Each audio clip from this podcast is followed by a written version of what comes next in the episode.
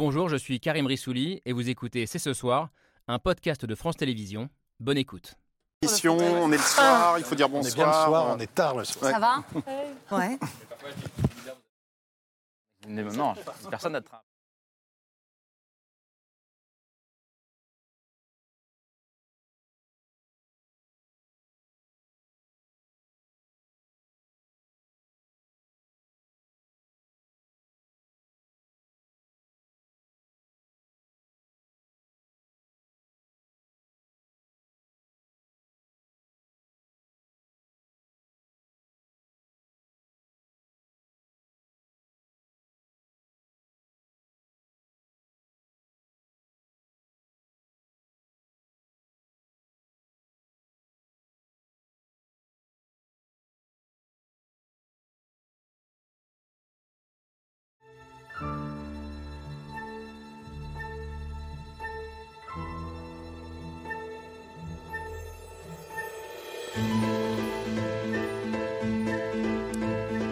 Bonsoir à toutes et à tous, soyez les bienvenus sur le plateau de C'est ce soir.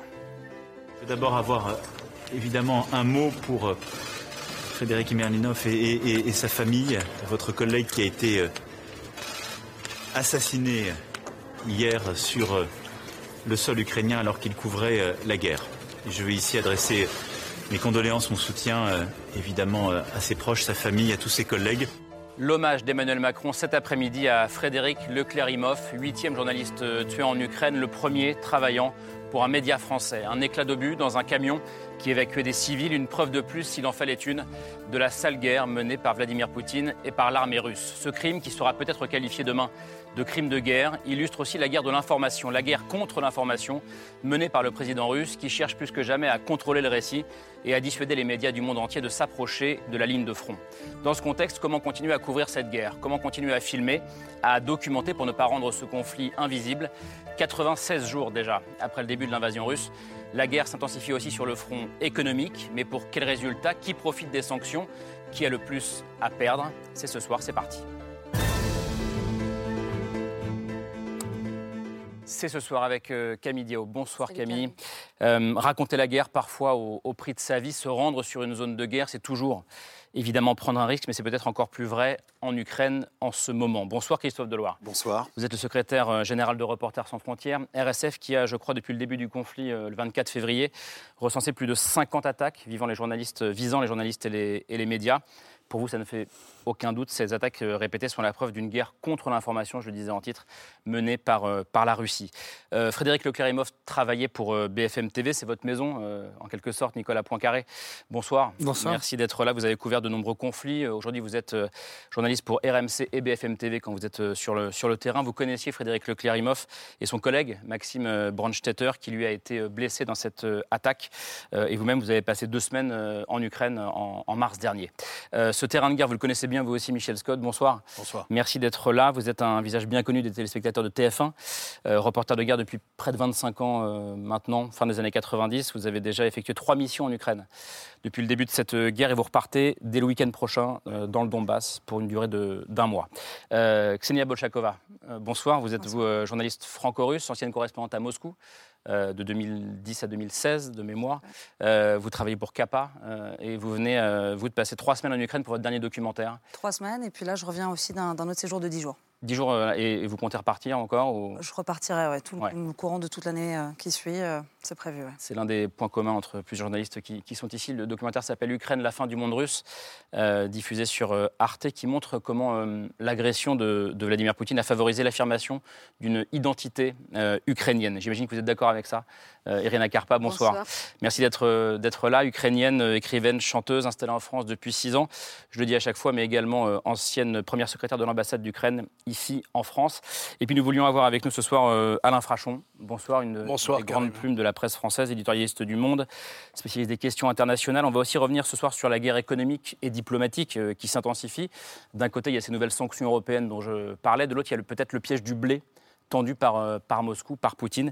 Votre dernier livre s'appelle Un autre monde, l'ère des dictateurs. Il est ici, euh, publié chez, chez Perrin. Euh, il vient de sortir et c'est une chronique passionnante des sept ou huit dernières années où on sent monter, on sent venir cette guerre de Poutine jusqu'à son déclenchement le 24 février dernier. Un mot d'abord, Nicolas Poincaré. Euh, c'est pas la première fois, je pense, que vous travaillez dans une maison, une rédaction où ce genre de drame arrive, malheureusement, la mort d'un confrère. Euh, question toute simple, mais comment va la, rédaction de, RMC BFM TV 24 heures après euh, l'annonce de ce décès? Bah, Pas bien, parce que c'est toujours, un, toujours un choc, même si vous l'avez dit, il y, en a, il y en a souvent. Je me souviens de la mort de, Pierre Billot euh, quand, quand, on était en, radio il y a quelques années, de Gilles Jacquier en, en, Syrie, de Stéphane Villeneuve en Irak, qui saute dans, sur une mine dans une cour de récré, de notre ami Patrick Bourra au Koweït. De...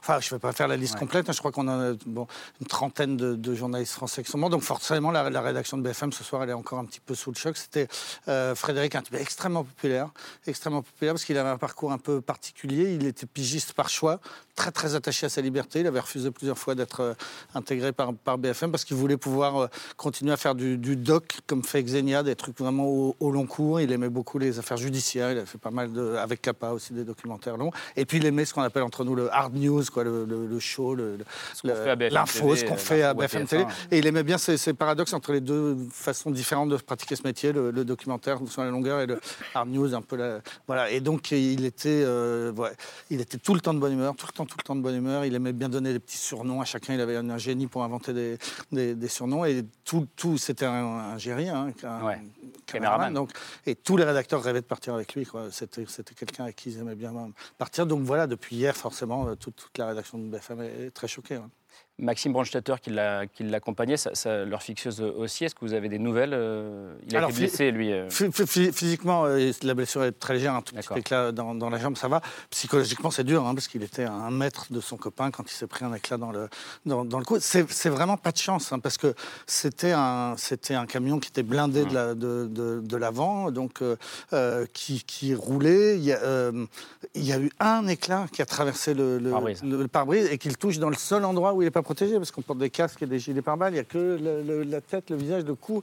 Et ce seul éclat qui ne blesse que lui, hein, il n'y a pas d'autres blessés dans, le convoi, euh, ça, tombe sur lui. C'est vraiment la, faute à, pas de chance. Mm. Quant au, choix de, suivre ce convoi, je crois qu'il était très très justifié. On ne va pas en ce moment euh, dans, euh, là-bas pour faire autre chose que de suivre ce qui, ces, ces, convois qui amènent de la nourriture aux derniers habitants, qui extraient les populations qui se retrouvent dans, ces coins. Parce que là, on était au bout du bout, hein, tout, tout près du front.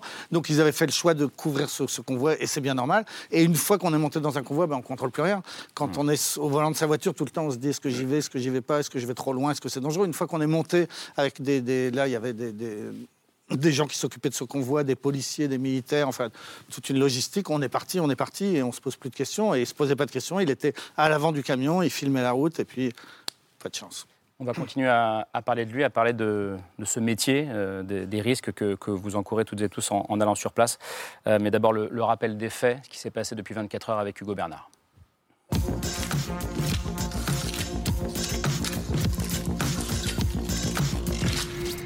La preuve par trois commence par cette image. Une photo prise hier en Ukraine, dans le Donbass, et dans laquelle il y a une vitre brisée. Une vitre brisée par l'impact d'une bombe russe tombée devant ce camion d'aide humanitaire. En explosant, un éclat de cet obus a provoqué la mort d'un journaliste français. Le groupe euh, Altis Media a l'immense douleur de vous annoncer la disparition de l'un des nôtres, Frédéric Leclerimoff. Le journaliste de 32 ans a été tué alors qu'il couvrait pour BFM TV l'évacuation de civils dans le Donbass. C'était la deuxième fois que Frédéric partait euh, euh, en Ukraine à sa demande. Euh, je veux le préciser, non pas pour euh, se dédouaner, bien au contraire, mais pour dire euh, son engagement. Dans cette image, il y a aussi le mot humanitaire. Les convois humanitaires, ils sont de plus en plus nombreux à évacuer des civils près de Severodonetsk, où se trouvait hier le journaliste français. Une localité encerclée par l'armée russe et régulièrement bombardée.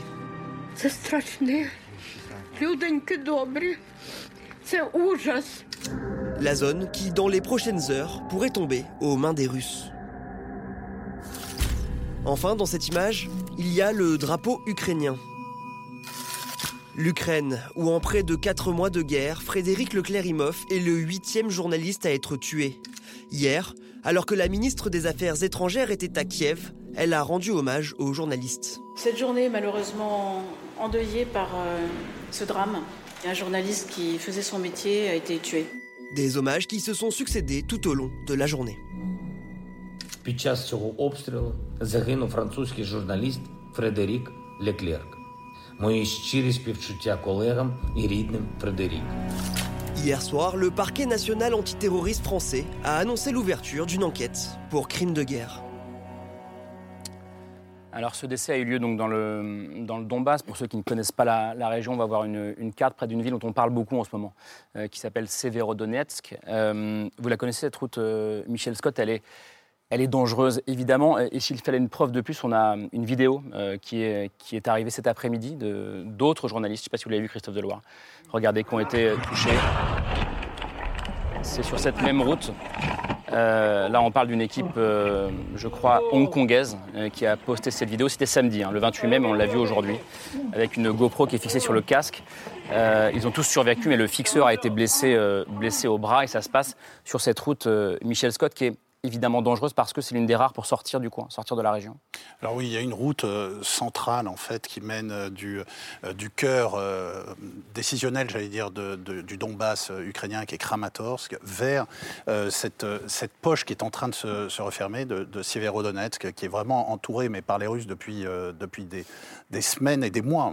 Dès le début du conflit, en fait, cette, cette, cette extrémité nord-est de, de- de la poche ukrainienne du Donbass a été, euh, a été cernée euh, par les Russes. Et c'est maintenant, depuis, euh, depuis maintenant quelques semaines, quelques jours, qu'ils accélèrent et qu'ils essaient de, de refermer ça, de refermer la, la tenaille. Et il y a une route, effectivement, une principale, qu'on emploie tous pour rejoindre ce, cette, cette conurbation. hein. Il, y a, il y a deux villes Ouais. collées, trois villes collées d'ailleurs, Severodonetsk, Lysychansk et, euh, c'est cette route qu'on bah, qu'on empruntait et qui est sous le feu maintenant. des, Et, vous, le disiez de plus en plus, par rapport à il Et y a, de plus en plus, il oui, oui. mois Nous, on était. Il, y a, un mois, on pouvait se rendre jusqu'à Lysychansk, alors qui recevait des, euh, obus euh, euh, quand même déjà.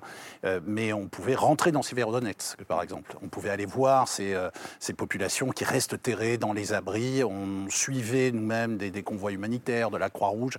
C'était dangereux, c'était très dangereux. Mais là, on a atteint un, niveau de, feu qui est très, très, très, très important quand même sur toute la zone, et pas seulement sur Severodonetsk et Lysychansk, mais je le dis encore sur plusieurs kilomètres de cette route unique, un cordon ombilical en quelque sorte, euh, qui permet de rejoindre la zone, alors d'apporter euh, euh, des, des vivres, d'évacuer des gens effectivement, mais qui est aussi une route stratégique pour les Ukrainiens parce que bah, c'est par là que les renforts Ouais. étaient acheminés. C'est vrai que ça fait, ça fait plusieurs semaines que, que l'assaut russe euh, sur la, la région autour de Severodonetsk est en train de, euh, de s'intensifier. Et euh, la ville, ces derniers jours, a été pilonnée presque en continu. C'est la dernière poche de, de résistance ukrainienne, en fait, dans, dans la région encore ukrainienne de, de Luhansk. Alors aujourd'hui, on sait que les forces russes ont pénétré dans la ville, qu'a priori, d'après le gouverneur de, de la région de Luhansk, elle contrôlerait à peu près la moitié de la ville. Et on a vu circuler sur Telegram des vidéos de soldats tchétchènes euh, qui, étaient, qui avaient atteint le centre-ville. On voit euh, ces images, donc ils filment euh, les rues qui sont relativement calmes. Justement, ils commentent en disant Regardez comme c'est calme, on n'a pas détruit. Euh, il va aussi à la rencontre de quelques civils qui sont sortis dans la rue, des civils qui les remercient d'être arrivés, d'avoir rétabli l'ordre. Alors évidemment, ces images-là, elles sont à prendre avec précaution. On est en pleine Beaucoup de guerre de l'information. Et ce qu'on ne voit pas sur cette vidéo, c'est que 90% des bâtiments de la ville de Severodonetsk euh, sont endommagés ou détruits, que 90% de la population a été évacuée aussi euh, et partie, et que ceux qui restent euh, manquent d'eau potable, manquent d'électricité, qu'ils se terrent dans des abris. Il y a une partie de la population aussi euh, qui a trouvé refuge euh, dans une usine en bordure de la ville. Et tout ça, euh, Irena Karpa, ça rappelle évidemment euh, ce qui s'est passé dans une autre ville, Mariupol. Mariupol, oui, exactement. Donc on voit, c'est un peu difficile à croire que les gens dont la ville détruit, euh, détruite remercier les libérateurs. Mais en fait, c'est vraiment ça, c'est la guerre des images. On a eu aujourd'hui en direct euh, sur LCI le responsable, voilà, le- je- j'ai oublié maintenant le, le prénom, mais qu'il disait que en fait, toutes ces vidéos, c'est même pas fait euh, très proche de, voilà, de, de, de zones de conflit. Voilà, ce sont les quartiers qui sont plutôt calmes. Mais euh, voilà, en revenant vers Frédéric, vers les journalistes, je voulais juste exprimer encore une fois la gratitude. Moi, en tant qu'Ukrainienne, on est tellement impressionnés, on est très redevable à chaque envoyé spécial, parce que c'est un travail énorme. Montrer la vérité au monde entier, parce que c'est très. Ça, représente le, danger pour euh, le régime propagandiste de Poutine, parce que c'est vraiment c'est les images qui sont données. Donc là, c'est bravo pour le courage, euh, pour, pour tout ce travail formidable. Malheureusement, on peut pas, on peut dire que les journalistes sont visés spécialement. C'était le cas euh, autour de Boucha. On dit, on, on donne aujourd'hui, c'est comme mon collègue Max Levin qui était ramené, qui était donc c'était c'était reporter, c'était photographe. Euh, il était juste exterminé par les Russes et donc il cherchait expressement les, les journalistes. Il y a les chiffres qui sont différents. Je, je crois que le- vous donnez 5, euh, Zelensky a dit 8, euh, mais ça, il s'agit des journalistes Non. en exerçant le. Non, RS RSF dit 8. Hein. Oui, oui, d'accord. Zelensky ok. a dit 32, mais Euh, c'est pas non, réussi 32, à, à, c'est y ce compris, y compris les journalistes qui, qui n'étaient au pas. combat, non oui, partis au combat, engagés dans la voilà, dans bénévolat, défense territoriale, même les retraités, même les professeurs. Euh, Il y avait un, un monsieur, euh, qui c'était écrivain, journaliste, euh, 78 ans. Il était torturé, rien, euh, à Mariupol, parce que euh, il- il- les soldats russes ont trouvé ces photos euh, avec euh, les militaires ukrainiens. Donc rien que pour ça. Donc je crois que ça. Et aussi les cinéastes, comme ce cinéaste polonais qui a fait à son ton, euh, c'était film un sur film sur voilà sur, Mari- filmait sur. Tchétchénie. Ouais. Voilà. Et donc là, je crois que c'est ça il le nombre. à- Voilà. Et- Alors que naturellement, les, les chiffres publiés par Reporters sans frontières sont des chiffres qui portent sur les Oui, jo- oui. journalistes pour lesquels ils ont il a été établi qu'ils ont été tués Les huit, dans euh, l'exercice de leur fonction. Les- Les, Exactement, huit visages ouais. qu'on voit, sur cette. euh, Donc là, il faut. C'est juste que tout le monde est impressionné, le monde entier est impressionné par euh, le courage de, de- de la résistance ukrainienne, mais on est très redevable à tous ceux qui amènent la vérité au monde entier, parce que c'est grâce à eux aujourd'hui euh, qu'aucun criminel ne peut, ne peut s'échapper, parce qu'il y a vraiment, voilà, tout est filmé, tout est documenté.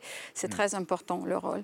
Moi, Je voulais juste revenir sur ce qu'on a vu, la vidéo euh, des, des fameux hommes euh, tchétchènes euh, qui, qui vont voir les civils. Pseudo-libérateurs de- alors, il faut quand même remarquer que cette vidéo, elle est publiée sur le, le compte Telegram de Ramzan Kadyrov, qui est donc le leader de la République tchétchène. Et, et c'est presque un fake, et même la Russie, même les journalistes russes reconnaissent presque que c'est un fake, parce qu'il y a un reporter de guerre assez connu qui s'appelle Kotz, qui a aussi une chaîne Telegram, et qui dit bah, Kadyrov peut raconter un peu tout et n'importe quoi. Donc même les gens qui Ouais. bossent pour la propagande du régime russe euh, disent euh, faut prendre ça avec des pincettes, faites attention. Donc, euh, Mais, il- mais, mais on est en plein dans la guerre de l'information. la guerre de l'information au bat cœur son de ce plein. dont on parle ce soir. Allez-y, allez-y. J'y vais. Euh, ce qui est intéressant, c'est que euh, Kadyrov, justement, joue un rôle central dans cette guerre de l'information. Parce qu'à chaque fois qu'il envoie ses hommes dans n'importe quelle ville, on les a vus à Mariupol, on les a vus un petit peu partout, euh, ce sont eux qui postent ces vidéos de soi-disant hommes accueillis en libérateurs. Ils vont apporter de l'aide humanitaire, ils vont serrer la main des babouchkas qui sortent de caves complètement ébahis. Et donc, il y y, a des montages vidéo, incro- enfin, avec du montage son et lumière, tous les jours sur les chaînes Telegram. Ces vidéos sont reprises par les chaînes de télévision d'État russe qui tournent en boucle en disant regardez euh, à, quel point, euh, à quel point nos hommes font, font un boulot formidable. Donc euh, ça, c'est une, euh, c'est aussi intéressant de voir aujourd'hui comment les- ces réseaux sociaux, les réseaux sociaux de euh, leaders locaux, de, de certains bataillons, de certaines divisions, alimentent la propagande d'État. Et, et ça, c'est une machine qui, qui tourne 24 heures sur 24. Et donc, donc c'est assez terrifiant, mais effectivement, ce que vous disiez, c'est hyper important aujourd'hui euh, de couvrir ce conflit. Parce que si on ne va plus au front, si on ne va plus près de la ligne de front, euh, eh ben c'est ce qu'on aura. On aura des images des hommes de Kadyrov qui vont euh, serrer des pinces et qui vont dire que tout va bien et qu'on ramène l'aide humanitaire alors que la moitié de la ville, si ce n'est plus, n'est détruite. Vous diriez, Christophe Deloire, que pour les Russes aujourd'hui, des hommes comme Michel Scott, comme Nicolas Poincaré, comme, comme Sénia, quand elle est sur place, sont du coup des ennemis parce qu'ils peuvent montrer la réalité de ce qui s'y passe? Oui, en fait, c'est pas une guerre de l'information, c'est une guerre contre, l'information. Et c'est et c'est pas simplement une question euh, un peu. Euh, On n'est pas là en train de débattre du sexe des anges. Euh, c'est pas euh, des faits établis avec de l'autre côté d'autres faits établis et la vérité se trouve un peu au, au milieu. Il y a un appareil de propagande, de censure, de mensonges qui sont euh, aussi gros que la place rouge. On l'a vu encore hier sur le cas du journaliste euh, de Frédéric, où l'agence TASS, donc l'agence officielle russe, publie une première dépêche en disant Emmanuel Macron, le président français, a annoncé la mort d'un journaliste euh, français. Et deuxième dépêche plus tard, qui dit qu'en fait il s'agissait d'un mercenaire, selon un porte-parole euh, de euh, la République populaire euh, de Luhansk. Euh, et voilà, une dépêche euh, absolument aberrante, fondée sur rien, sur euh, soi-disant euh, le propos d'un euh, d'un porte-parole. Et hum, comme si la vérité se situe un peu entre les deux. Et puis l'agence euh, est honnête puisqu'elle donne les deux versions. Et, ça, c'est évidemment repris euh, abondamment par euh, des sites internet. Et en fait, on est stupéfait parfois de se dire à quel point, on en parlait avec Michel, à quel point les mensonges sont énormes. À quel point finalement c'est moins sophistiqué qu'on peut le penser ou moins nuancé. On dirait si, si simplement ils exprimaient des doutes sur qui a tiré, euh, ça pourrait susciter des formes de débat. Là, c'est grotesque. Et pourtant, ça passe. c'est grotesque. et- Ouais, Ça- part d'un- ça- ça- ça part d'un d'un mot, parce qu'en fait, on l'a vu là tout à l'heure sur BFM en annonçant la mort. euh, Marc-Olivier Fogel, qui est le directeur de la chaîne, a tenu à préciser que euh, Frédéric était très volontaire pour partir. Il a employé ce mot pour dire il- voilà, c'est pas nous qui l'avons envoyé, c'est lui qui voulait qu'on fasse cette guerre. Et, et- et- et au fond du Donbass, il y a un responsable qui a entendu le mot de volontaire, qui a traduit volontaire en anglais, c'est-à-dire euh, Ah, mercenaire. bénévole, mercenaire. Et, et il a dit, c'est même Paris qui reconnaît que c'est un mercenaire. Alors quoi Bon, c'est un mensonge énorme. Là, parfois, quand on ne sait pas, on ne sait pas. Mais là, il se trouve que moi, c'est mon voisin de bureau, hein, c'est l'étage d'en dessous. Donc, euh, je veux dire, on est 200 à, bah, à pouvoir témoigner à RMC et BFM que Frédéric n'était pas un mercenaire. C'était un journaliste, un vrai journaliste depuis toujours. Il avait jamais fait autre chose. Là, il n'y a pas l'ombre d'un doute. quoi. Alain Frachon, je vous ai coupé la parole. ça passe et ça marche. Parce que ce qu'on ne soupçonne pas ici, ou ce dont on ne se rend pas assez compte, c'est à quel point ça marche, la propagande. Cette guerre qui, dès le départ, est fondée sur un mensonge. Il s'agit, d'aller dénazifier ou démilitariser, euh, dénazifier euh, l'Ukraine, qui serait aux mains d'une bande de nazis. Donc ça marche. Parce que quand vous regardez ensuite la télévision ailleurs, en Afrique, dans le monde arabe, dans le Caucase, C'est repris. c'est repris. C'est ces images-là. Ça marche passent. pas uniquement en Russie. Ça marche pas ça- uniquement en Russie, ça marche très bien en Russie. Parce que, à vrai dire, la massification du mensonge, ça change la nature du mensonge. Ça finit par jeter un doute sur la réalité factuelle. Et ça change cette frontière entre le vrai et la propagande. Et c'est là où on vit dans un monde extraordinairement dangereux et difficile. C'est que non seulement ça passe, comme vous dites, mais ça marche, c'est efficace. Et par ailleurs, la, la stratégie russe de propagande, elle consiste moins à, à donner une version mensongère Elle qu'à en donne une plusieurs. multiplicité Ouais. Toujours plusieurs. de, de- de- de récits alternatifs qui permettent de noyer la vérité. Et au final, on sait Mais au plus haut niveau, c'était extraordinaire d'entendre le ministre euh, russe des Affaires étrangères, qu'on a Lavrov. pu connaître euh, aux Nations Unies, euh, plus intelligent et moins robotisé ou, ou lobotisé, je ne sais pas comment on dit, dire que non, mais à Mariupol, il ne s'est pas passé grand-chose. Il y a 14 millions d'images sur l'état de Mariupol. Et un de ses confrères expliquait que de toute façon, la République autonome va transformer ça en station balnéaire. La plus belle Bon, station c'est là- balnéaire de la mer Noire. Ajouter Euh, l'obscénité euh, à la tragique, euh, au tragique. Et comme pour Boucha, il disait que c'était les crimes commis par, par l'armée ukrainienne, euh, Dieu sait pourquoi, par les, par les Britanniques, tandis qu'on avait déjà des images de- des satellites, euh, voilà, les corps des civils qui étaient en même temps que l'armée russe était déployée là-bas. Michel Euh, juste- mais alors vraiment dans la même veine, pour ajouter un autre exemple qui, moi, m'a toujours paru absolument euh, énorme et, euh, et d'une importance historique d'ailleurs, euh, vraiment euh, étonnante, c'est 2014 et la Crimée. Et les petits hommes verts, vous vous souvenez. L'armée russe en Crimée, que tout le monde filme, euh, dont on voit les, les plaques d'immatriculation, dont on entend les paroles, etc. Enfin, il n'y a pas de doute. C'est un événement filmé par les caméras du monde entier. Et on demande à Vladimir Poutine de s'expliquer là-dessus. Et sa réponse est simplement ce n'est pas vrai. Il n'y a pas d'armée russe en Crimée. Pour trois ou quatre mois ou six mois après, je ne me souviens plus, mais dans la même année, à la même question, dire bah, bien sûr que c'était l'armée russe. Qu'est-ce que vous croyez? Est-ce que c'est la raison pour laquelle L'utilisation du mensonge au plus haut niveau de l'État. Michel Scott, est-ce que c'est la raison pour laquelle on y retourne euh, sur le terrain, malgré la mort d'un de ses confrères, malgré le danger euh, On l'a vu, et je vous poserai aussi la question à vous après. Bien sûr. Euh, est-ce que c'est- ça fait partie des raisons? Bah, ça fait partie des raisons, oui, oui, bien sûr. C'est notre, c'est notre, euh, c'est notre devoir. Euh, on est au, euh, au cœur du, euh, du métier. Là, je parle, de, euh, je parle du métier de reporter. hein. Euh, aller raconter les choses vues, celui qui vous raconte l'histoire est le témoin oculaire de ce qu'il vous raconte. Il est immergé dans, dans, dans une situation qu'il a, qu'il a vécue au même titre que euh, les populations qu'il filme, que les soldats, etc. Donc euh, euh, ça a, une, ça a une, une vertu euh, énorme dans la couverture euh, d'un- conflit. hein. C'est euh, c'est le lien le plus direct qu'on peut apporter entre, entre des faits. euh, sur une situation extrêmement difficile à, à- à aborder. hein. Physiquement, c'est difficile d'y aller, etc. Euh, le, plus, le plus direct entre ces faits-là et, euh, et la connaissance de, de- de- que peut en avoir l'opinion publique. Christophe? Heureusement qu'il y avait des journalistes euh, à la maternité de Mariupol pour démonter, démonter les, les mensonges de, de l'armée russe. Heureusement qu'il y a eu des enquêtes journalistiques sur le massacre de Boutcha, où quand même il y a eu des versions en Russie selon lesquelles c'était un montage occidental, au motif que Boutcha, euh, ça ressemble phonétiquement à butcher, qui veut dire boucher en anglais. Et donc c'était bien la preuve que tout ça n'était pas un hasard euh, et qu'il y avait un montage.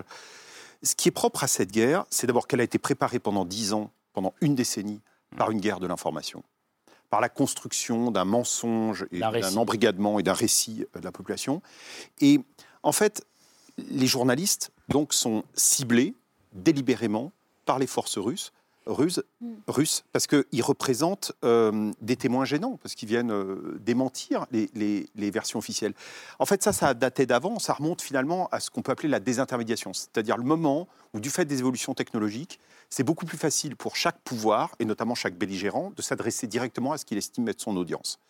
Et les journalistes qui avant étaient des formes de filtres obligatoires, fallait passer, quelques belligérants qu'on soit, fallait passer par les journalistes si on voulait s'adresser à l'opinion, à un public. Aux masses, en tout cas.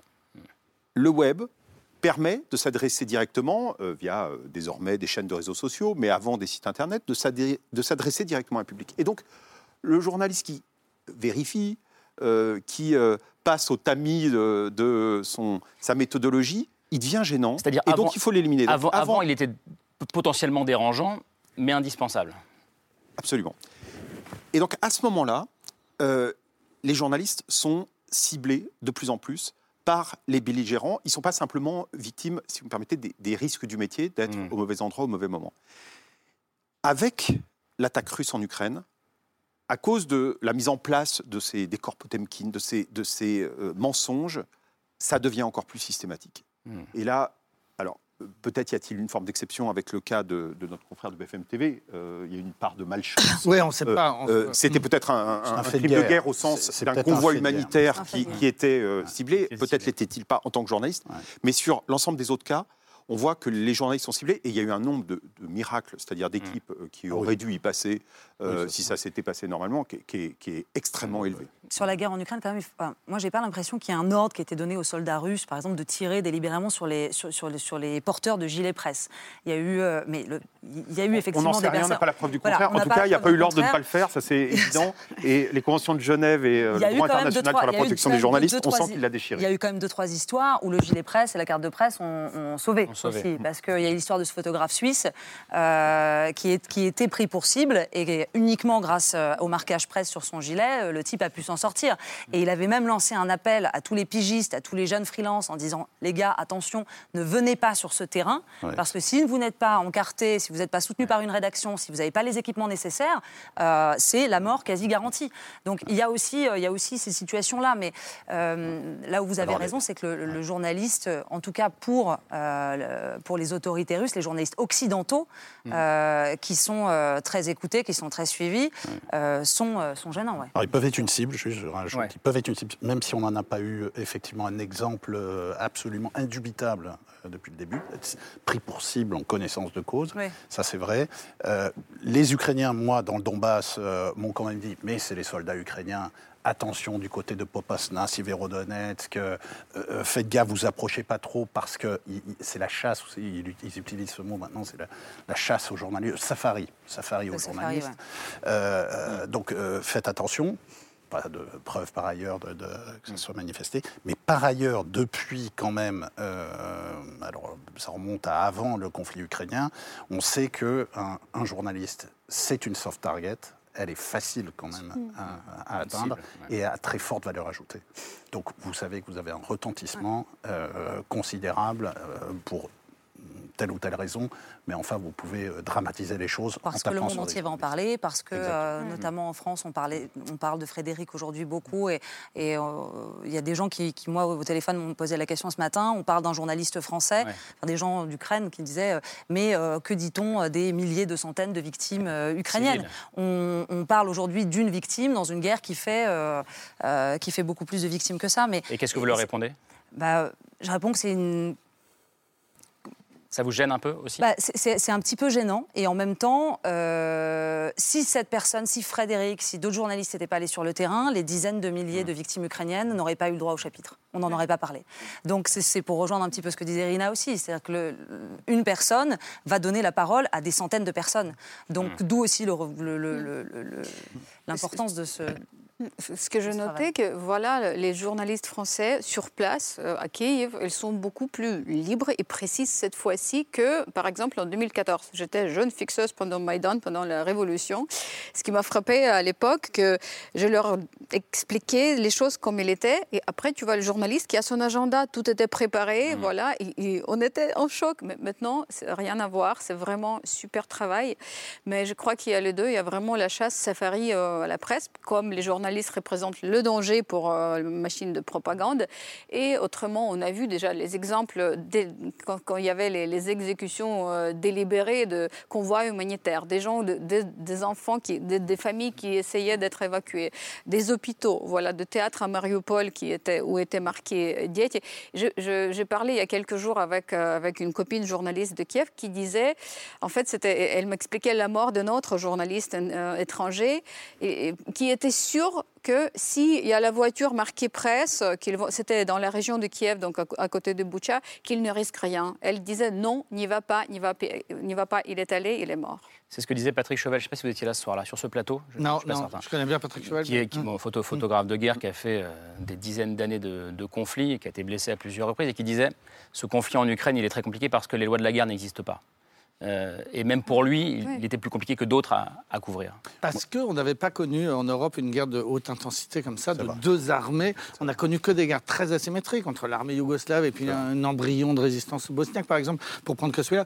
Alors que là, on a deux énormes, deux énormes armées qui se, qui se tapent dessus. Donc je... c'est extrêmement dangereux. Mais juste un, un, mot, c'est vrai que là, ce soir, on parle de, de, de Frédéric Leclerc-Imhoff parce qu'il est mort hier et que c'est un important, je pense, de, de souligner aussi qu'il y a des gens français qui vont se tuer, mais c'est pas plus grave sa mort à lui que ceux qui sont morts dans la maternité de Mariupol, de Mariupol ou dans le théâtre de, de Mariupol. Il faut, faut, avoir juste les chiffres en tête. On a mmh. ceux de Reporters sans frontières, c'est 8 morts parmi les journalistes, les chiffres des civils depuis ce début du conflit, le minimum reconnu par l'ONU, c'est-à-dire vérifié, compté, c'est 4 000 morts civils. Les autorités ukrainiennes parlent plutôt de 10 à 20 000 morts. Donc, voilà, il faut juste rappeler ces, ces deux chiffres. Les journalistes sont à mon avis, les seuls qui ne sont pas à plaindre dans une guerre, parce que ce sont les seuls qui ont choisi d'être là. Il n'y a personne d'autre dans un conflit Ça, est qui est là par choix. Il est là parce qu'il a voulu venir, il fait ce qu'il veut, il se réveille le matin, il va où il veut, il interviewe qui il veut, et quand il en a marre, il rentre. Mmh. Vous voyez ce que je veux dire? Donc, euh, c'est notre cas. Hein, quand on a... oui, donc, oui, donc oui. on, voilà, il y, a une, il y, a une prime de risque, mais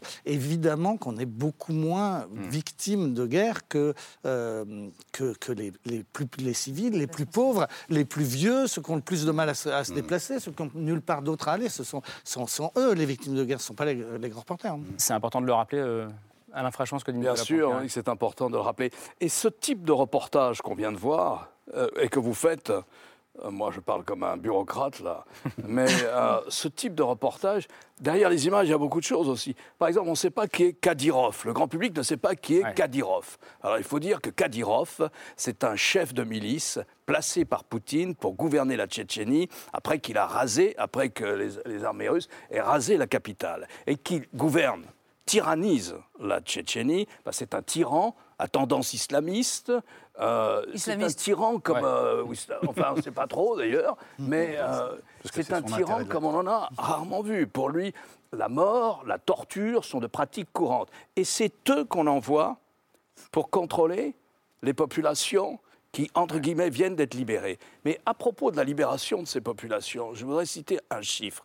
Vous savez, là, la bataille se déroule dans l'est de l'Ukraine, là où les Russes ont aidé, équipé euh, deux mouvements sécessionnistes ukrainiens qui ne voulaient pas, qui étaient contre les orientations que prenait la vie politique ukrainienne. Mais dans ces républiques, donc on pense que les gens étaient plutôt d'accord pour accueillir les Russes, voire dans une ville qui était juste de l'autre côté de la frontière, Mariupol. Eh bien, les gens qui étaient dans cette région, ils sont partis en masse. Et où ils ont été? Pas du côté russe. Ils ont été à l'ouest. Ils ont été dans le reste de l'Ukraine.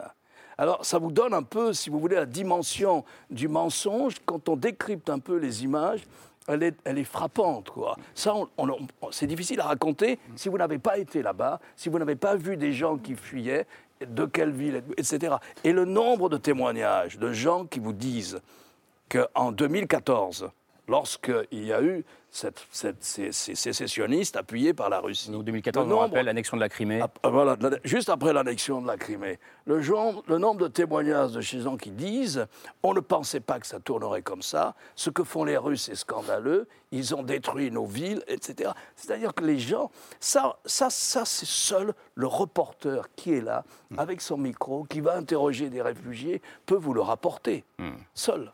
Michel Scott. Non, je rajoutais que le grand échec, l'un des grands échecs russes dans, ce- dans cette guerre, euh, c'est un échec en termes de renseignement. C'est-à-dire que l'une des choses sur lesquelles ils fondaient euh, leur plan militaire, c'était l'accueil par une- toute une partie de la population euh, ukrainienne des, des forces russes, à bras ouverts. Comme des libérateurs. Euh, et c'est vrai qu'en Ukraine, au départ, Ksenia, tu, tu le sais, euh, une, une grande partie de la population, peut-être pas une personne sur deux, mais est russophone, ru- voire assez russophile au départ. Mais c'est un pays bilingue à la base. C'était- vraiment un pays bilingue, bilingue où ça n'a jamais été un donc, souci donc, avant. ils- ouais. donc ils ont fondé toute l'opération euh, là-dessus. Or, qu'est-ce qu'on a vu? Bah, Pas du tout. On a même vu des manifestations dans le sud euh, de gens très courageux Bien qui sûr. sortaient devant Oui, les. Kherson.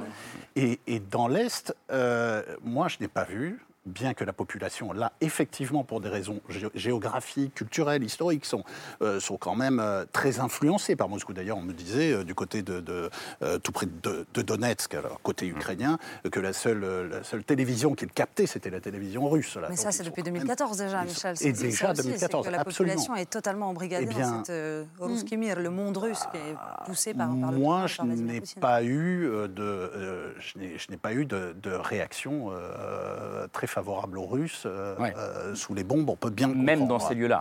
Même dans ces lieux-là. Malgré- malgré la- Alors prudent, des réactions prudentes, hein, parce que euh, voilà, ils veulent pas insulter l'avenir. Donc euh, dès que vous interviewez des gens euh, euh, qui seront peut-être sous contrôle russe euh, dans une semaine, euh, euh, bon, ils font Faut attention attention à ce qu'ils disent. disent. Mais enfin, euh, voilà, j'ai j'ai pas eu vive Poutine. hein. Il y a, il y a- il y eu un. je- très rapidement, pour euh, juste rebondir sur ce que dit Michel, il y a eu. C'est c'est un point de non-retour qui a été franchi. C'est-à-dire qu'effectivement, le pays est en guerre depuis 2014, mais il y avait quand même encore dans certaines régions, euh, nous, quand on tournait euh, le, documentaire pour Arte, des régions qui étaient très russophiles, très russophones, Odessa, le sud, des gens qui, même s'il n'y avait pas eu la guerre, auraient pu se dire, OK, si la Russie arrive, pourquoi pas Et là, toutes les personnes qu'on a rencontrées étaient absolument mais bouleversées, choquées euh, de l'attaque et de l'invasion russe et de la violence de cette attaque.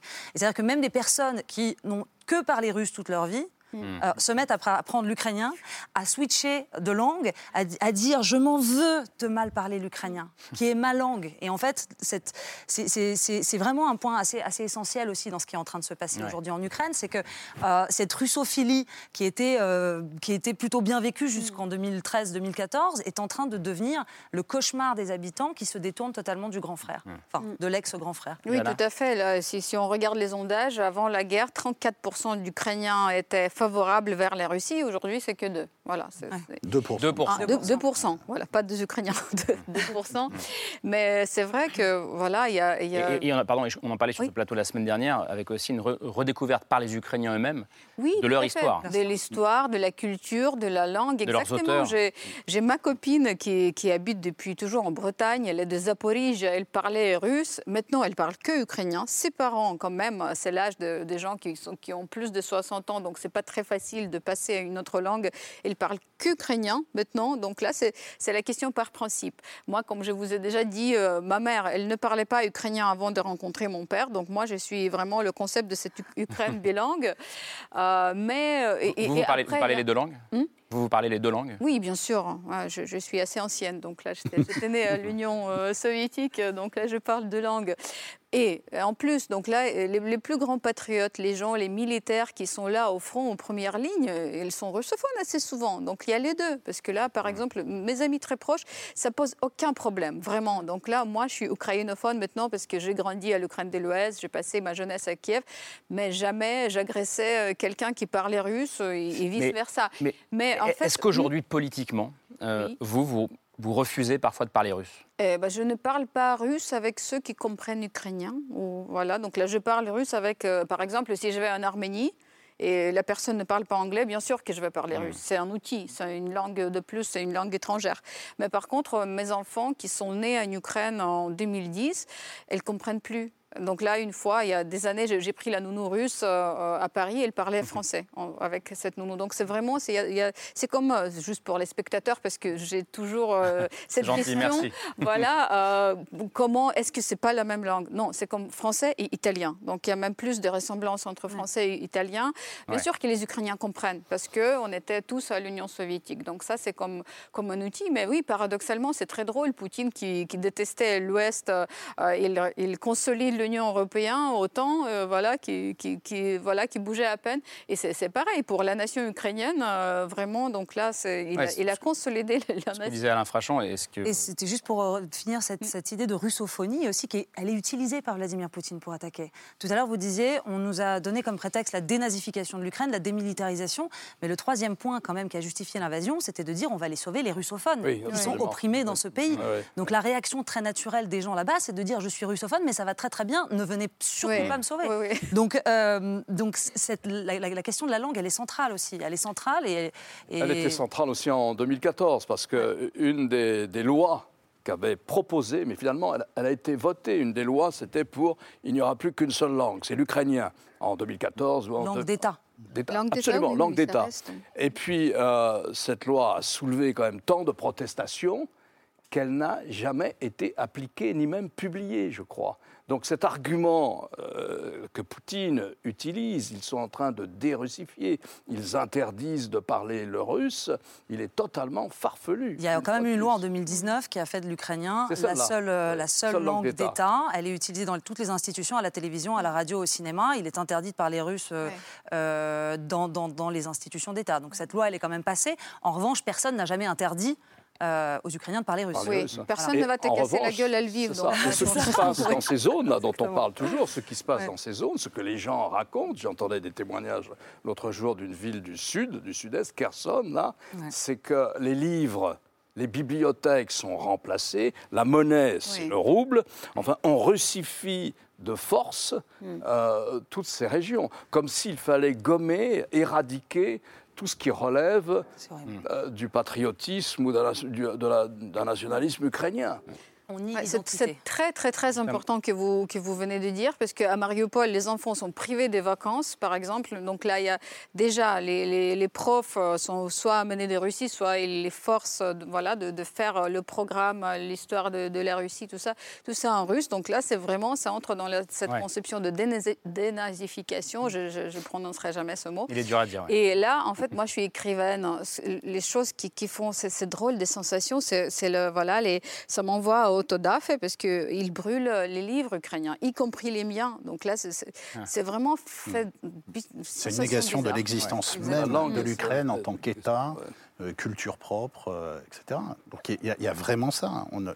L'Ukraine n'a pas vocation à exister. C'est le berceau de la culture russe d'une certaine façon. Euh, C'est un État qui a été euh, décidé comme ça. Enfin, il n'a pas à exister cet État. C'est l'article du président Poutine en juillet Oui, oui. sur, le site du, sur le site du Kremlin. C'est ce qu'écrit ce euh, Vladimir Poutine. Et, et le dépeçage va continuer, je crois que c'est l'un des objectifs. C'est-à-dire que là, il y a une partie de facto, euh, de, de- toute une frange, donc est et sud du pays qui est occupée. Euh, je pense que dans le, dans le meilleur des cas pour euh, les Russes, euh, il s'agit euh, de, de consolider ça, voire d'augmenter un petit peu, en tout cas de, de, de couper le pays Ouais. En, deux, de le Et, de couper l'accès à la mer Noire de, de- de tout le sud de, de- de l'Ukraine. Un, un dernier mot sur les- ce qui s'est passé hier et, et- et avec les autres journalistes. Euh, le parquet euh, antiterroriste à Paris a ouvert une enquête pour crime de guerre. vous avez, vous, je crois, sollicité la CPI à cinq reprises déjà avec RSF. Est-ce que c'est est-ce que, c'est, est-ce que ça a une chance quelconque d'aboutir? Est-ce que vous allez sur place pour récolter les preuves? Comment est-ce que ça se passe? La justice est lente la justice internationale encore plus. Donc on n'a pas la naïveté de penser que des condamnations viendront bientôt et que Vladimir Poutine sera euh, traduit devant les tribunaux. Mais il est important qu'il y ait ces enquêtes. Euh, l'enquête de la justice française, euh, elle est évidemment fondamentale. des policiers ou gendarmes français peuvent être amenés à aller chercher des preuves sur place. il est important que les Ukrainiens collaborent de manière active. Nous, tout à l'heure, vous parliez de Max Levin, qui est, euh, qui, est un journaliste, fixeur, euh, qui a travaillé effectivement avec Chauvel. Bah, précisément en ce moment, on a une équipe, euh, un responsable d'investigation, Patrick Chauvel, sur place pour enquêter. et qui vont ramener des éléments qui seront fournis à, la justice. Donc parfois, on est obligé de suppléer euh, quand euh, la justice sur place, et on peut comprendre que la justice ukrainienne en ce moment n'est pas la capacité d'enquêter sur, sur tous les faits. Mmh. Et donc au-delà des mesures préventives de protection, on a créé un centre pour la liberté de la presse d'abord à Lviv, puis un centre de formation pour les reporters. Formation, fourniture de matériel, de, casques, de gilets pare-balles. Mmh. On, a, on travaille aussi à essayer de lever la censure russe avec une opération qui s'appelle Collateral Freedom et qui permet de lever la censure sur, sur, des sites euh, en, en, Russie, parfois avec beaucoup, beaucoup de visibilité pour, euh, pour ces sites. On soutient euh, des médias, 30 médias. Il y a un enjeu là fondamental, et, je rejoins tout à fait évidemment ce que disait Nicolas tout à l'heure sur l'équivalence des vies humaines, mais c'est qui va gagner Est-ce que Poutine va gagner cette guerre contre l'information? Mmh. Est-ce qu'il va la gagner en Ukraine? Est-ce qu'il va continuer à euh, l'imposer à tous en Russie Il a quasiment déjà gagné là-bas. Pour l'instant, il a fait euh, table rase euh, du journalisme indépendant. Est-ce qu'il va la gagner en Afrique? Et au fond, ce qui se joue, c'est qu'on a des capitales de régimes despotiques, à Pékin, à Moscou, qui veulent fragiliser les démocraties et qui veulent imposer leur contre-modèle et qui veulent instaurer un nouvel ordre mondial des médias fait de propagande et de mensonges. Hmm. Ça, ça se joue en ce moment et on a besoin d'une mobilisation des démocraties pour euh, ça. imposer, euh, en tout cas faire respecter dans les espaces démocratiques des normes avec des garanties démocratiques sur l'information, pour l'intégrité de l'information. Ça rejoint ce que vous dites, Alain Frachon, cette, cette ère des dictateurs que vous décrivez. Euh, elle commence par là, souvent. Oui, on a toujours le sentiment, surtout à Paris ici, que c'est nous, les Européens, qui sommes responsables, qui avons poussé euh, les Russes, euh, Vladimir Poutine, dans les bras de la, de la Chine en prenant des sanctions économiques mm. à la suite de l'annexion de la Crimée. À vrai dire, quand on lit le document qui a été signé par Xi Jinping et Vladimir Poutine le 4 février dernier à Pékin, vous savez, Poutine a été aux Jeux Olympiques euh, d'hiver, et après, il va à Pékin, il sort avec un document de 12 pages signé le 4 février, qui est une déclaration de guerre culturelle aux idées occidentales. C'est écrit à peu près comme ça. Et on voit que leur alliance est fondée sur cette idée, il faut changer le système international qui est beaucoup trop sous influence occidentale. Ils ont leur conception des libertés publiques, leur conception des droits de l'homme. Nous avons la nôtre. Et nous devons préparer une nouvelle architecture mondiale qui ne sera peut-être pas pro-autocratie, mais qui ne sera pas hostile aux autocraties.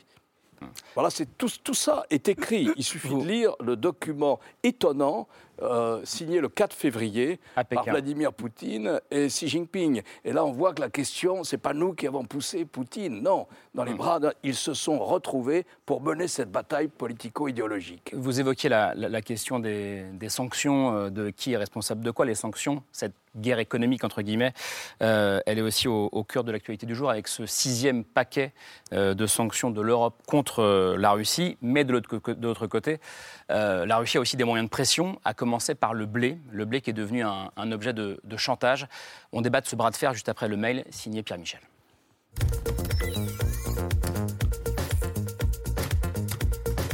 Bras de fer, rapport de force sur le plan militaire, la Russie n'a pas gagné la guerre, mais où en est l'Europe au niveau économique?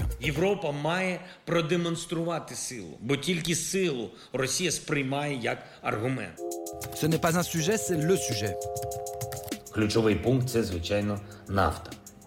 Du côté de l'UE, ils étaient presque d'accord, mais ils tergiversaient.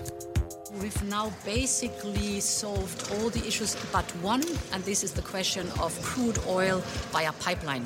Premier, deuxième, troisième, sixième paquet de sanctions. Qui vont, pour être concret, permettre de bannir euh, le pétrole russe. Après l'exclusion de SWIFT, l'embargo sur le charbon, le gel de 40 milliards d'euros d'avoirs russes et biélorusses. Other elements in uh, the package are also important. It's the de-swifting of the spare bank. L'Europe monte encore d'un cran dans la guerre économique. There were speculations about the risk uh, for a lack of unity, of European Union's unity, and I think that more than ever, it's important to show that we are able to be strong. Mais la Russie a aussi quelques moyens de pression. I call upon Russia to do the right thing in the spirit of humanity and let the grain of Ukraine out. Stop stealing the grain. We see Russia stealing the grain for its own use.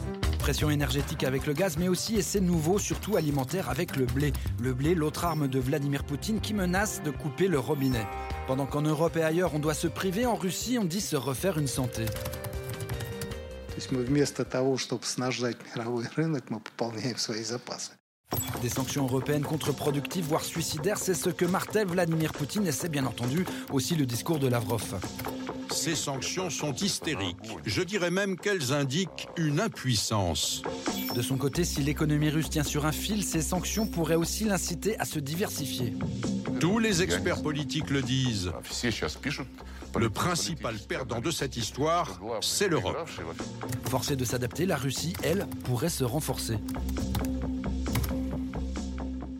Alors Alain Frachon, on a, beaucoup dit euh, que depuis le début de la guerre qu'on avait été euh, aveugle, qu'on n'avait pas suffisamment euh, tenu compte de, des volontés impérialistes de Poutine ces dernières années. Est-ce que c'est la même chose sur le plan économique selon vous? Est-ce qu'on n'a pas voulu voir que depuis 2014, la Russie avait fait de l'alimentation une arme de puissance? Il faut dire déjà que la Russie et l'Ukraine, ensemble, c'est un tiers de la production mondiale de blé. Donc c'est énorme, c'est essentiel. Il faut dire ça. Il faut dire ensuite que, bon, euh, peut-être qu'on a sous-estimé ça, mais on a vécu très longtemps dans cette idée d'une mondialisation heureuse et au fond, on a neutralisé la question des régimes politiques. La mondialisation était indifférente aux régimes politiques. Aujourd'hui, on est dans une phase différente. On est dans une phase où la situation est tellement conflictuelle entre les États-Unis et la Chine, on pourrait ajouter la Chine et la Russie aussi, que la mondialisation va sans doute changer de visage. On a, mesuré euh, notre dépendance énergétique à la Russie. Pas tellement nous les Français, mais la plupart de l'Europe, pas seulement l'Allemagne, mais des pays euh, comme la Pologne ou bien comme euh, la Hongrie. Autrement dit, on a eu beau geler les avoirs russes à l'étranger, hein, à peu près 700 milliards de dollars dans les sanctions, mais il n'empêche qu'au jour le jour, nous avons acheté du pétrole russe suffisamment, sans doute, pour financer la guerre et continuer à la financer. D'où euh, l'idée d'un embargo sur le pétrole et puis peut-être plus tard sur, euh, sur le gaz. Mais là où Lavrov se trompe, c'est que au fond, c'est vrai que l'Europe est mal placée en ce moment. Elle est dépendante des hydrocarbures russes. Les hydrocarbures, le prix monte, explose. Les exportateurs d'hydrocarbures, notamment les États-Unis, c'est très bien pour eux. Ils ne l'ont pas voulu, mais c'est très bien pour eux. Et c'est vrai que nous sommes dans la situation la plus difficile, nous, les Européens. Enfin, relativement. On n'est pas dans la guerre non plus. La guerre est à notre frontière. Mais enfin, on n'est pas dans la guerre. Mais les décisions qu'on a prises, vous savez, les démocraties, c'est toujours très lent. C'est très lent.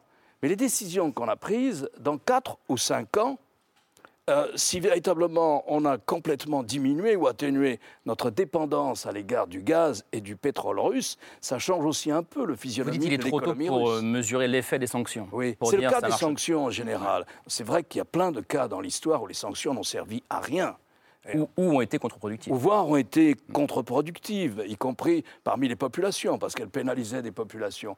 Là, c'est un schéma un peu différent. Du jour au lendemain, la Russie ne va pas vendre du gaz et du pétrole à la Chine, parce qu'il faut les infrastructures. Vous en avez pour 3 ou 5 ans de construction de gazoducs, etc. Et puis les Chinois n'achèteront pas les hydrocarbures au prix où nous, les Européens, les payons. On est le meilleur client dans le monde. Et donc, ils ne les achèteront pas. On a déjà vu ça, d'ailleurs, avec le gaz russe. Mais si je reviens au blé, on, retombe sur la guerre de l'information et la guerre du récit. Parce qu'on a d'un côté, et, sur ce que pensent les autres pays du monde, ce que vous dites tout à l'heure, parce qu'on a d'un côté le récit russe qui dit c'est à cause des Ukrainiens. Euh, il y a aujourd'hui 20 à 25 millions de tonnes de blé bloquées dans le port d'Odessa, en Ukraine. Euh, les Russes disent c'est de la faute des Ukrainiens et des Occidentaux, bien sûr, si cette, cette masse de blé ne peut pas sortir. Euh, D'où l'importance de la propagande russe. Tout est de la faute de l'Occident, en Afrique et dans le monde arabe. Il menace déjà le monde entier par, par les crises euh, de migrants, voilà, en, disant après que, que, ce sont les sanctions qui, voilà, l'Union européenne qui a imposé les sanctions. Mais il ne faut pas céder, comme vous avez très bien dit, c'est du chantage alimentaire. Déjà, il coupe le, c'était quoi? C'était le gaz pour Norvège. Euh, malgré le contrat qui dure. Donc là, il faut la Russie, euh, on peut pas faire confiance en fait, parce que si on va céder, si on va, euh, on débloque les portes, mais parce qu'il y aura une autre manipulation encore plus forte.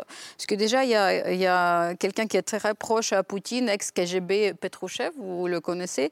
Et donc il, déjà, il déjà menace, menace le monde entier par les crises de faim. et mais, après, revenant vers la question de, de port peut-être euh, on peut, on peut trouver la solution. Soit les, navires euh, internationaux d'Odessa, oui, qui, peuvent venir euh, décharger le blé et le sortir, soit c'est le convoi international qui peut venir escorter voilà, le, blé qui va sortir de, nos, Ce qu'a dit Emmanuel Macron cet après-midi en sortant du Conseil européen, c'est qu'ils allaient essayer de trouver une solution avec la Turquie pour sortir ces, tonnes de blé. Bolchakova, vous, étiez en Russie à l'époque où, où la politique agricole, ouais, où la politique agricole russe a, a changé, où on a parlé de défense agricole. Ce qui s'est passé après l'annexion de la Crimée et les, premières grosses sanctions qui ont touché la Russie, c'est qu'on nous avait annoncé, enfin le, Kremlin avait annoncé euh, euh, vouloir investir dans l'agriculture. Et ça avait été fait. C'est-à-dire qu'en 2014, 2015, 2016, 2017, tout d'un coup apparaissent des, euh, des, fermes, des exploitations. la Russie produit des, des, des produits alimentaires qu'elle n'avait même jamais produits. Par exemple, des fromages un peu raffinés, tout d'un coup qui étaient bloqués aux frontières parce que c'était interdit de les importer. Donc il y, a eu, il y a eu quand même énormément d'investissements dans ce domaine-là.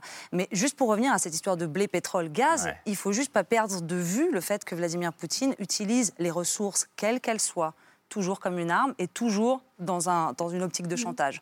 Euh, aujourd'hui encore, euh, ils ont annoncé par exemple qu'ils allaient instaurer des quotas sur euh, l'exportation de métaux lourds et de métaux précieux, pardon.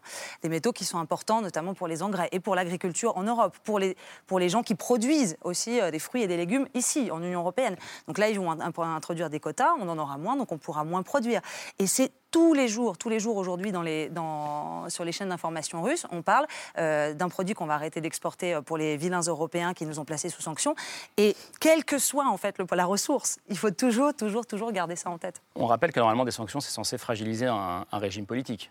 Euh, sinon, ça, c'est l'autre chose qu'on oublie, c'est que les Russes sont résilients. Les Russes acceptent. C'est-à-dire que euh, ça, ne fragilise pas le, régime politique de Vladimir Poutine parce qu'on leur rabâche à la télévision que c'est pour le bien du pays. Donc euh, il y, a, y, a une, y a une patience. Hein. Les gens acceptent de, supporter les privations temporaires, acceptent de voir le prix du, des 100 grammes de sucre doubler s'il faut, si c'est pour le bien-être du pays. Donc il y a aussi cette mentalité un petit peu qui est sous-estimée. Il y a des exemples dans l'histoire, effectivement, sur lesquels il se, ils se fondent. Et, vous le disiez, c'est, euh, euh, on a vu des exemples de sanctions appliquées sur des années et des années. Vertu, c'est vraiment à très long terme. Pendant dix ans, il y en a eu en Irak. Ça consolide. Ça n'a jamais fait tomber Saddam Hussein. Il y en a depuis des années sur l'Iran. Euh, Cuba n'a jamais changé le, régime. Et Cuba est Cuba. un exemple, évidemment, encore, plus, encore plus ancien. Et ça finit par consolider, oui, les, les, régimes. Ou alors, il faut aller encore plus loin. Mais là, Donc, c'est pas suffisant. C'était un peu différent, là. Elles n'ont pas été présentées comme euh, destiné à favoriser un changement de régime, euh, euh, sauf si Biden a utilisé cette expression changement de régime. Elles ont été prises pour amputer les moyens financiers de financement de la guerre, russe. Elles ont été prises pour, pour, faire que les Russes n'aient pas le moyen de financer leur guerre. De financer leur guerre. Bien sûr. Alors, mais, pas une arme. Sans continuer à importer du pétrole et du gaz. Donc, euh, Oui. Mais on est peut-être quand même, euh, je parle sous le contrôle de, gens qui connaissent mieux ces dossiers que moi, mais rentrer dans le dur ce week-end. Parce que jusqu'à présent, on avait essayé de mettre leur système bancaire à genoux avec SWIFT. Ça n'avait visiblement pas très bien marché. On a arrêté les liaisons aériennes. Ça n'a rien changé. On a piqué les yachts des oligarques. Ils s'en foutent. On a fermé McDonald's et Starbucks. Ça ne change mm. pas la face du monde, etc. Là, ce qui s'est passé ce week-end, c'est le pétrole. Et, quand on parle mm. pétrole, ça rigole plus. Il faut quand même regarder l'histoire des conflits depuis 60 ans. 9 conflits sur 10 c'est, sont dans des pays pétroliers.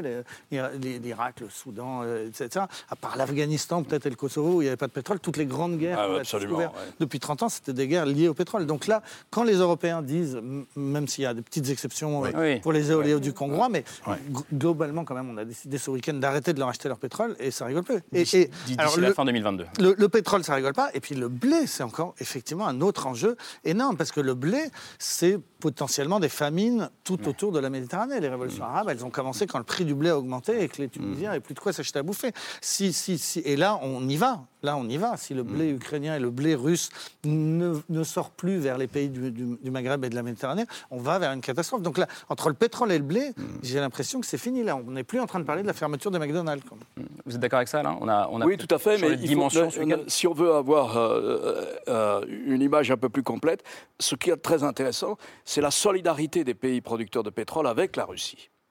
C'est-à-dire qu'on a essayé de les séduire, les Américains ont essayé de les pousser à dire ben, mettez plus de pétrole sur le marché pour faire descendre les prix ou pour compenser un éventuel embargo sur les importations de pétrole russe en Europe. Mais non, les Saoudiens, même des pays qui sont très proches des États-Unis, qui dépendent à 100% des États-Unis pour leur sécurité, comme l'Arabie Saoudite, sont solidaires de la Russie. Les pays producteurs de pétrole dans cette histoire sont solidaires de la Russie. Il faut garder ça en tête.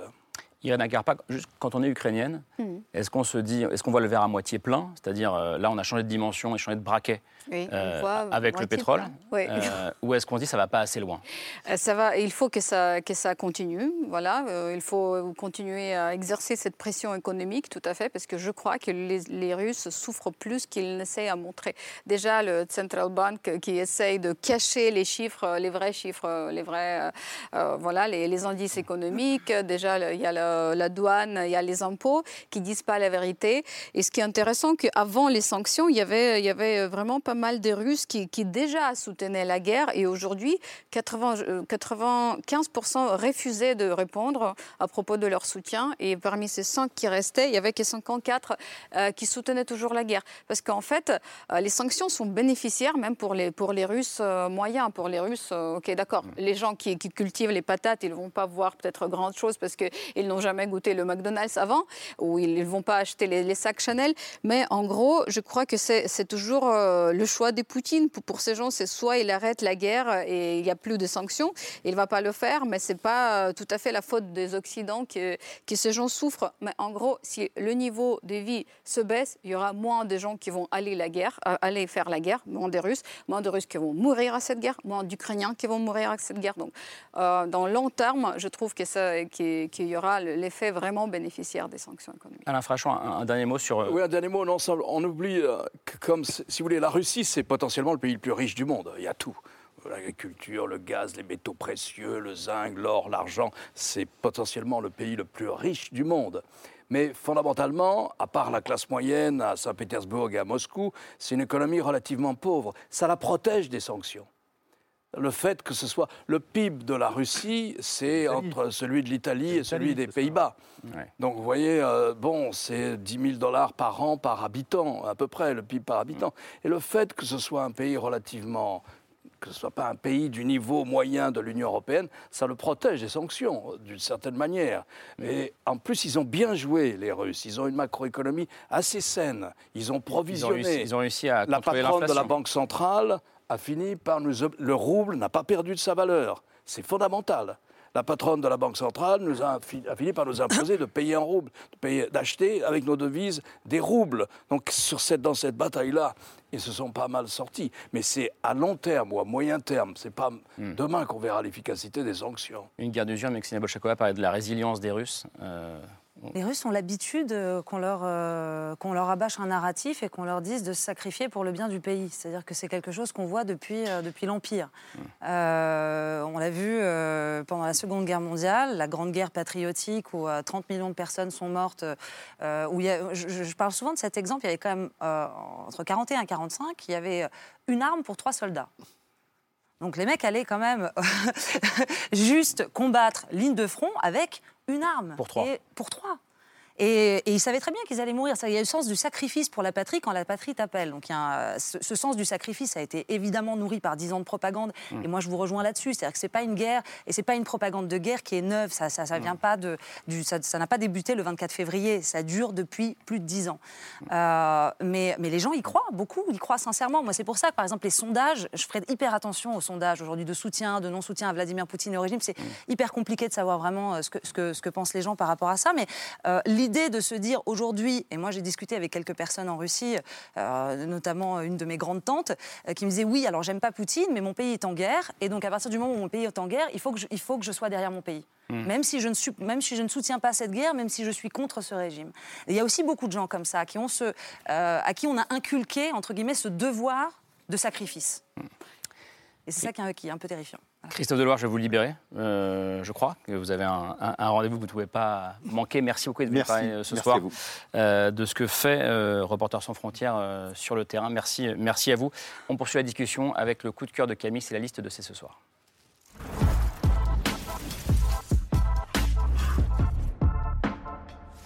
Camille, ce soir, le récit en, en podcast d'une journaliste de retour d'Ukraine qui résonne avec la discussion qu'on a eue oui, Tout à fait. Bon, on a largement rappelé euh, en première partie d'émission à quel point le travail des, grands reporters euh, pendant cette guerre en Ukraine est, à la fois précieux et très dangereux, évidemment. Et c'est pour cette raison que la journaliste Marion Armango euh, a décidé de tendre le micro chaque mois dans son podcast Derrière l'objectif à des grands reporters pour justement essayer de comprendre comment ils et elles travaillent, à quoi ressemble leur quotidien sur le terrain.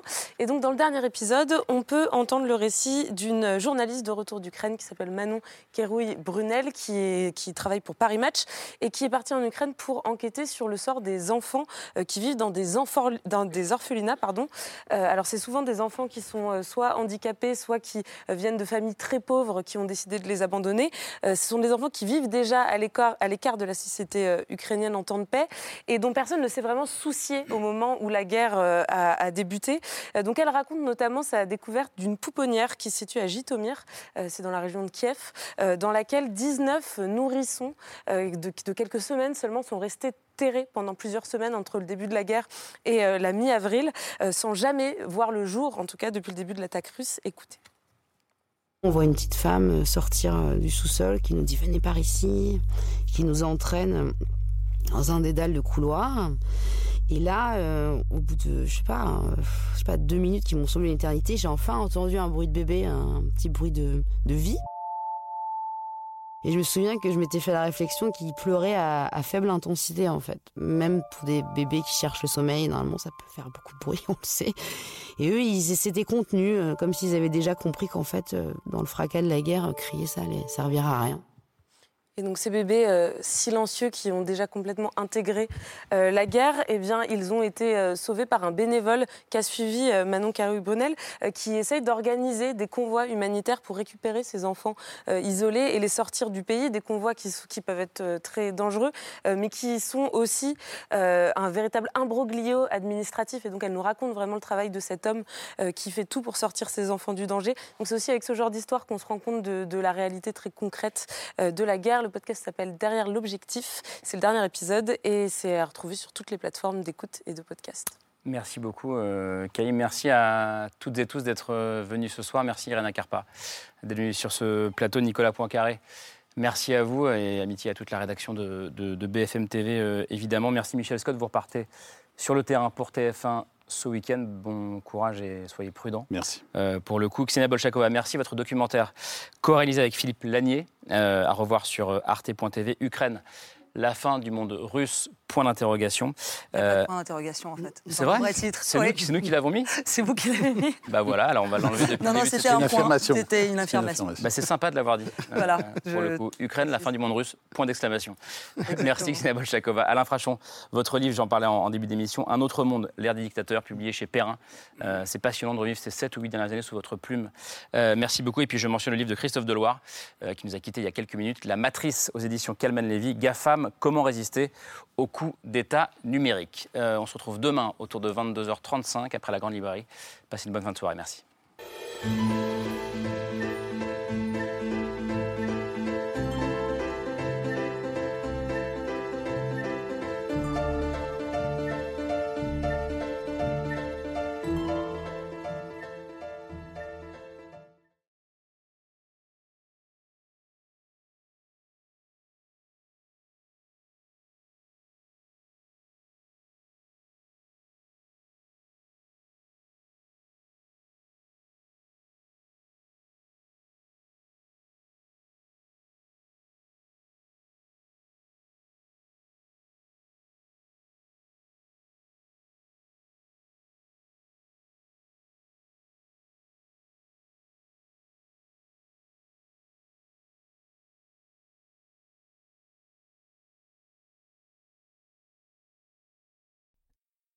C'était C'est ce soir, un podcast de France Télévisions. S'il vous a plu, n'hésitez pas à vous abonner. Vous pouvez également retrouver les replays de l'émission en vidéo sur France.tv.